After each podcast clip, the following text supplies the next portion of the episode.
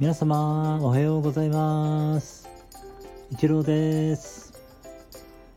ありのままを愛するラジオにようこそいらっしゃいました。ありがとうございます。みんな違ってみんないい。誰もがありのままの自分で安心して今ここにいられたらいいですね。人は生きてるだけで存在しているだけで価値がある。はいよろしくお願いします。今日はですねえー、ちょっとあのえー、簡単なね計算式がちょっとなんかね面白かったというかああそうなんだっていうのがねちょっと昨日あの奥平あみさんとね大島健介さんのねえー、トークライブのアーカイブをね、見させていただいて、その中でね、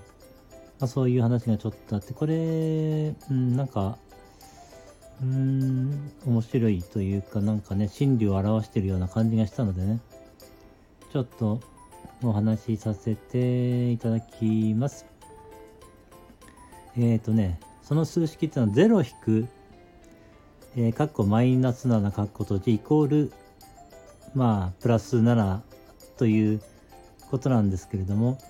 0からマイナス7を引くってどういうことみたいなねちょっとそんな感覚ってないでしょうか。私はねあんまりうーんなんていうの理解しづらいところがあって。まあでもねマイナスを、えー、でえー、0からマイナス7を引くってことはまあマイナスを、えー、プラスになるから、まあ、7なんですよね。そういうふうに教わってきてるんですけれども。なんでそうなるのかあんまりよくは分かっていなかったんですけれども。これですねあの昨日ちょっと、えー、教えていただいて分かったのがああそうだなと思ったんですけどあの0というのはあのプラス7とマイナス7に、えー、分けることができるというかまあそういう構成にすることもできますよね。そしてマイナス7からマイナス7を引くとまあ、要は同じものなので0になりますよね。そうすると残るのはプラス7ということで、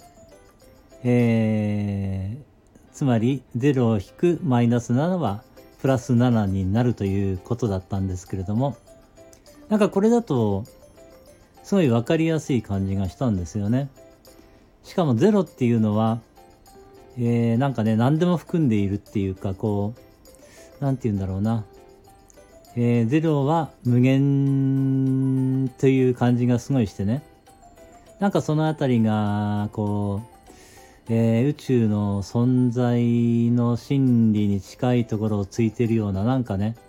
そんな感じがしたので、これ重要なんじゃないのかなと思ったんですよね。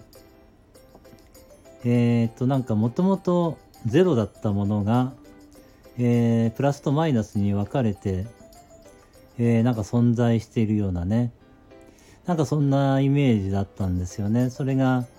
えー、無限にこう作り出せる感じがして、えー、なんて言うんだろう、そう、だからこの世界はこう、まあ人間性の世界とよく言われますけれども、えー、なんか対になるものがあるからこそ存在してるみたいなね、えー、そんな感じがしたんですよね。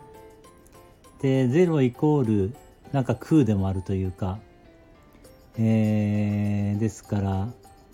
何て言うんだろうな。0は0なんだけれども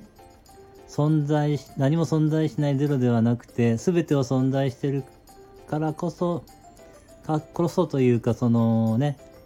半分にこう分裂分裂してこう何て言うんだろうな。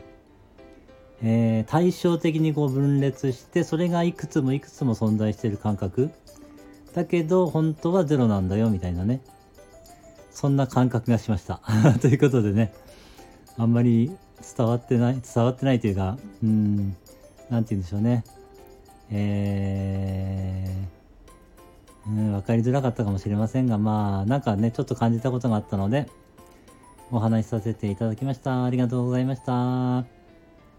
い、今日も一日皆様の人生が愛と感謝に満ち溢れた素晴らしい一日になりますように。応援しています。ありがとうございました。ではまた。